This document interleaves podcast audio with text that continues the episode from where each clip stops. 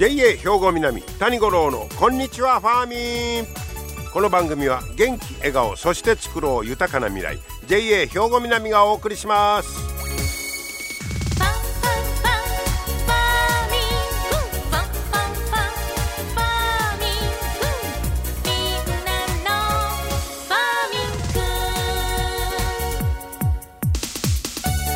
こんにちは谷五郎ですお元気でしょうかまあしかし今年の夏というか残暑いつまでも暑いですね。まあ朝晩はちょっと過ごしやすくなった感じですけど昼間はまだまだね平気で30度を超えてますからね。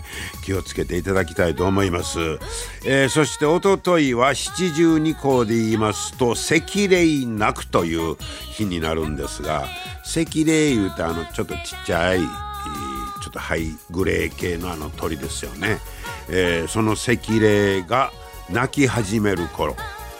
声聞いたことないな。あんまり意識したことないですけど。あれあの声を聞いてあそろそろこんな季節やなと感じる方もおられるということなんでしょうね。はい、さあそして、えー、まあ、そろそろね農作業も忙しくなってくる時期やないかと思うんですが今日はまず農作業三大リスクに注意という記事を紹介しましょう。これ JA 共済が農作業事故の要因を分析して、えー、とにかく、まあ、農作業で一番多い3つの事故、特に気ぃつけてくださいよというのを発表しております。えー、一番気ぃつけなあかん。のは何やと思います。えー、まあこの事故が発生が多いのと重症度か、まあ軽症化とか、えー、そういうふうに分けてるんですけど、まあそういう分析で、え、言えば、常用トラクター、もうこれが一番、あの、怪我したら、えー、重い、重症ですよという、えー、まあ、あの、下敷きになったりとか、まあ、命に関わるいうことで、トラクター、それから発生件数が多いという意味では、脚立、で、3番目がはしご。これ特に気をつけてくださいよということですね。それともう一つ言うたら、まあ、重症度は割と低いねんけど、発生用してんのが、あの、仮払い機、あの草刈りならビーンってやつ、あれも多いと。いうことですから、まあそれも入れたら4つ、えー、気をつけてもらいましょういうことですね。確かに僕もあの農協時代脚立から落ちました。ただしこれは農作業してたんと違うてね、壁にね展示物貼り寄ってね、脚立に乗っ取って落ちて救急車やもうほんまにね、気をつけてください。脚立、はしご、ね、えー、落ちることがやっぱありますからね。えー、まあ、JA 共済はいろんな事故、えー、とね、データ。えー、っと、これは、あ人が怪我を負った時の障害共済のデータ2万1634件。それから農業用の車両の物損事故に関わる、えデータ1万4990件を分析して、えそんな、え結果を出しているということで、まあこれからね、農作業忙しくなりますけど、特に、え気をつけて、もらおうということです。それともう一一つ話題いきましょうか。えー、っとね、うん、簡単に10割そばができるかも、みたいな記事があったんですけど、あの、そばって、あの、米とか麦はもち米、もち麦ありますよね。もちそばってないでしょ。で、えー、これね、あの、兄弟とか理化学研究所なんかのチームが、粘りっ気の強い餅製のそばを世界で初めて開発したんだそうです。で、これやったら簡単に10割そばを作ることができる。もう、もう自分自体がもちもちやから。普通まあ二八とかつなぎえますもんね。で、あの、十割そば作ろう思ったらあれ結構難しい、あの、ね、言うてよう聞きますよね。で、まあつなぎ普通は入れたりするんですけど、なんでそばにそのもちそばいうのがないのか。これなんかね、記事によりますと、米や小麦ほど普及しなかったために、えー、育種の研究開発があんまり進めて、こ進められてけへんかってんで。へえ。その、まあ、作っても、そ売れへんいうことか。まあ、二八にしたらええやん、済むやんかいう話かな。で、あんまり研究、まあ、こう売れそうや言うたらみんな研究するんやろうけど、そすごいでもしゃあないなみたいなで、あんまり研、進めてこられなかった研究自体が。ところが、今ほななんでそんなんに注目してんのか。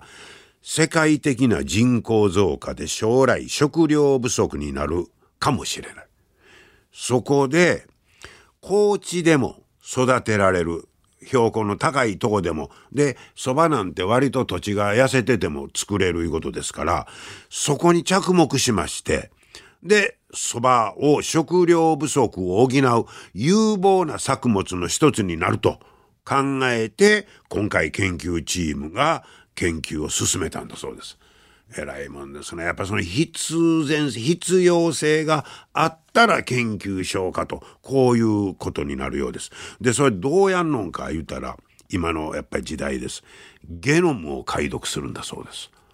やっぱり備え線となかなかできへんのですかね。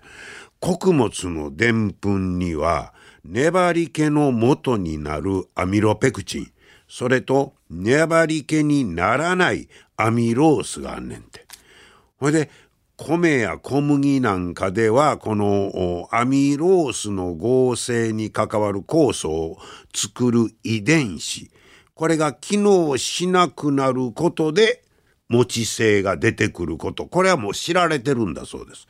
だから、えー、粘り気にならないアミロース、それをまあ言うたら排除してもたら粘り気の元になるやつだけは残るという、まあ、そういうやり方みたいですね。でそばゲノムを解読してでそばにはこの遺伝子が5つあってそのうち2つが実の部分で強く働いていることが分かってそこで種種子に化学薬品をかけていろんな変異を起こさせた5801の個体から2つの遺伝子が1つずつ働かなくなったものを見つけて交配させたいって、もう説明しててもわからんわ。まあ、とにかく、ゲノム解読して、それで交配させて、えー、持ち性のある蕎麦を世界で初めて作ったと。こういうことです。味はどうなんやろうね。うん、まあ、もちもち感があったら、まあ、十割そばはやっぱり美味しいもんね、言うてもね。うん。で、混ぜんと、えー、作れるということになったら、人気が出んねやろかな。で、えー、これ、実際にもち製のそば作って、普通のそばの粉と混ぜたら、小麦粉なんかがなくてもお蕎麦を簡単に打てて茹でても切れにくくなって歯ごたえや喉越し香りも良くなったんだそうです。だから10割そばにしたらなんかプチプチ切れるとか言うてほいで難しいとか言いますけど、えー、それがまあ普通のそばとはまあちょっと混ぜるということですね。えー、そうしたら、えー、茹でても切れにくい。歯ごたえも喉越しもええ、いうことなしですね。へえ、で、これで、まあ、その、環境ストレスに強い蕎麦を開発していけば、食料問題の解決に役立つ可能性が出てきた。なんかスケールがでかなってきましたね。地球規模の。でも、まあ、そういう意味で言ったら、蕎麦は日本だけど違っていろんなとこで、えー、美味しく食べてもらえるように作ってもらえる可能性が、まあ、広がっていく。ことは言えますよね。まあこれからはそういった食糧難時代みたいなも視野に入れた、まあ、食物食べるもん作る、まあ、そんな時代になってきてるのかもしれませんね。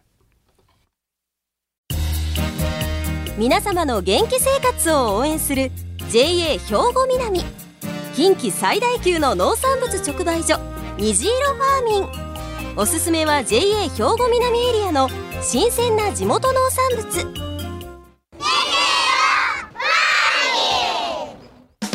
JA 兵庫南は新鮮で安全な農産物の供給。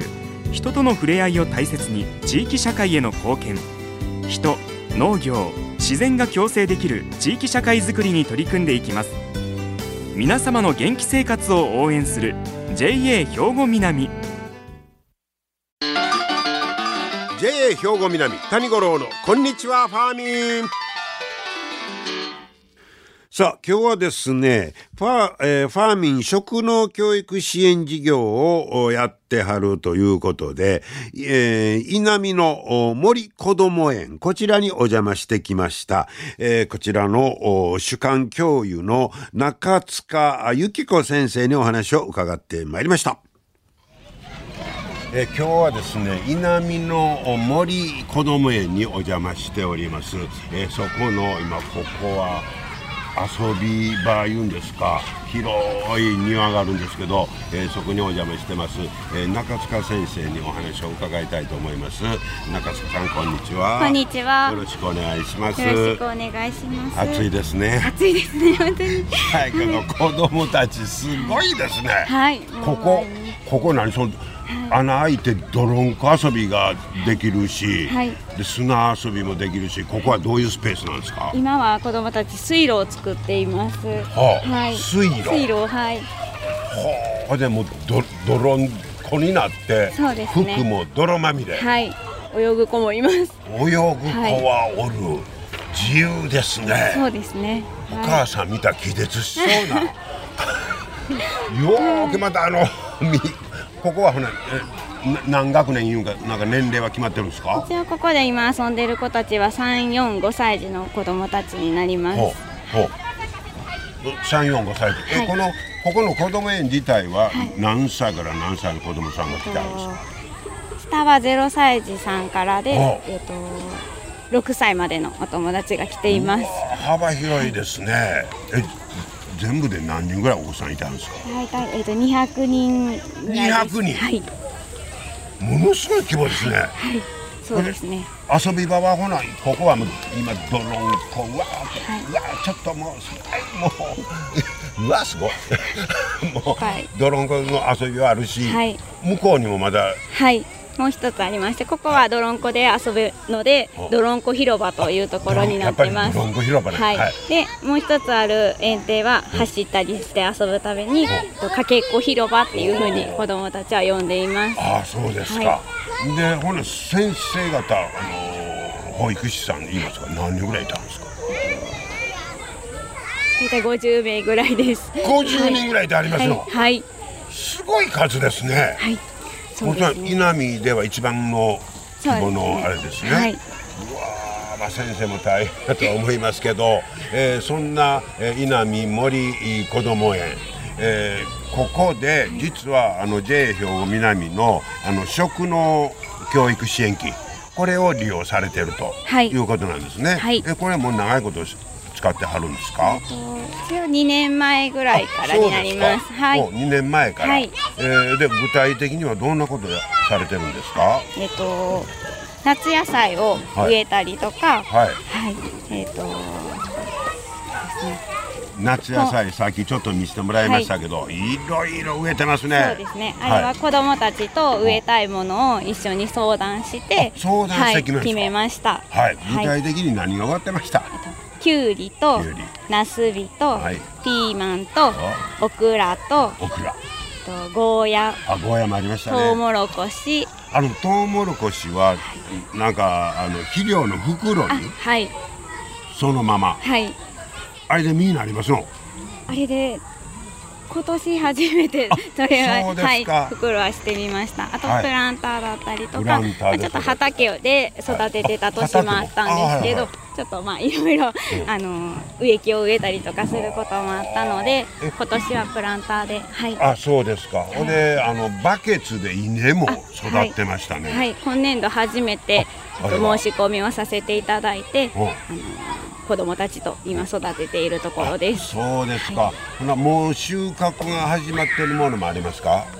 夏野菜は収穫は始まっています、はい、でその収穫したものはどうするんですか、えっと、きゅうりは子供たちと、うん、えっと子供たちが包丁で、えっと、切って味付けをして給食の時間に食べたりとかトマトはあの外で収穫してそのままあの水洗って、えっと、お外で食べたりしています。調理までしますの？調理もはい簡単なものを味付けしたりとかまた今後計画は立てていくんですけど、はい、まあ、簡単に、えっと、ピザを作ったりとか、はい、この頃すごいですね。この子供たちの声はどんな感じですか、子供たちはあのちょっと最初はあの、ま、興味はなかった子供たちもだんだん実がなり始めると、あの興味を持ってあのできてきたとか花のえーと、咲いてるのに興味を持ったりする子どもたちも出てきました、うん、まあ、実際ね自分で食べるものを自分で育てる言うたらね、はい、これ気温、えー、湧いてくると思いますが。そうですね。ピーマンなんかもなってましたけど、はい、子供さんよう食べますか？あなえ、えっと、収穫するときにこれ嫌いとかっていう子もあ。の中にはいるんですけど。もうすでに嫌いやのは分かったんですか、そうですね。はい。苦いからとかっていう声もあ。るんですけどはい。あのお家に持って帰ることをまた楽しみにしている子もいました、ね、あの先生としてはどうですか？そういう野菜を作ったり子どもたちと一緒にするいうのは。そうですね。すごくいい経験になってます、うん、まあ、あの土を運んできたりとかするところから子どもたちと一緒にするんですけど、はい、あの手伝ってくれたりとか、はい。えっとまあ、苗を植えたりとかも一緒に、うん、はい、子供たちと一緒に体験できるのがね。そうですねはい。でも今日も一生懸命水やってるお子さんとかい。てありましたね、はい、そうですねはい、じゃあ当番もあ、まあ、気づいた子がしてくれたりとか。はいしていますなもう稲なんかはもう秋の収穫が楽しみですね、はい、そうですね。ちょっと最初は失敗してしまったところもあったんですけど。どんな失敗しました、はい、えっ、ー、とまあバケツを運んでくるときにひっくり返してしまってちょっと中であのー、種が混ざってしまって出てこなかったっていうクラスもあったんですけどはい。ちょっとまああの別のとこからそれは苗をいただいてあのはい作ってるところとかでもあのなんか失敗もいろいろいい経験にね、ね、はい。なるかと思いますけど、ね、はい、で、じゃあそういう意味ではこの JA の、はい、ね、えー、食の教育支援金、やっぱ良かったですか？あ、そうですね。うん、はい。じゃあまた来年も使おうと。はい。うんそうですか。ぜひ有効にね、はい、使っていただければと思います。もうこの園のね周りにいろいろ植わってますね。あのほんまバケツの中の稲もそうですし、目の前にもナスビもありますし、ピーマンもありますし、結構な量ですねこれ。そうですね。はい。ねはい、あとは上手に収穫していただいて、はい、で美味しくまた食べてもらえたらと思います。はい、えー、ほんで先生もしかしんだこれ夏え夏休みのあるんですか先生には？あ夏休みは、えっと、職員にはありません。はい。なしですか？そうですね。もうあのはい常に空いているので、土曜日日曜日以外は空いてますので、はい。はい。暑さに気をつけていただいて、はい、頑張ってくださいね。はい、ありがとうございます。はい、今日はお忙しいところお邪魔しまして、はい、ありがとうございました。はい、えー、稲見の森子ども園にお邪魔しました。もう真夏に取材に寄してもうたんですが、もう立ってるだけでクラクラしそうな中、もう先生も大変でございます。しかし、その泥んこ広場、そらもうね、もうびっくりしますよ。泥、泥んこの中泳いでまんねんか。あれはしゃあけど、えー、子供にとってはもう伸び伸びね。もうとにかくね、その、ここはさすがもう稲美町ですから、もう土地はもう、そのなんぼでもありますから広い。ね。ドロンコ広場。で、かけっこ広場走り回って、ってね。いや、もう子供にとっては最高や思います。で、そんな中で、このファーミン、食農教育支援金事業。ね。これを上手に使うてはって、いろんな、えー、野菜を植えて、えー、しかも、ちゃんと収穫して食べる。まあ、そんなことやってたら、やっぱ野菜嫌いの子供も少なく減っていくんちゃうかなと思いますしね。これはなかなか、あのー、こうやってきゅうりはなってんねんで、ゴーヤはなんねんで、もう小さい時から見てたら農業に対するまあ感性もね変わるんやないかと思います、えー、中塚由紀子先生にお話を伺いました。皆様の元気生活を応援する JA 兵庫南。近畿最大級の農産物直売所虹色ファーミン。おすすめは JA 兵庫南エリアの新鮮な地元農産物。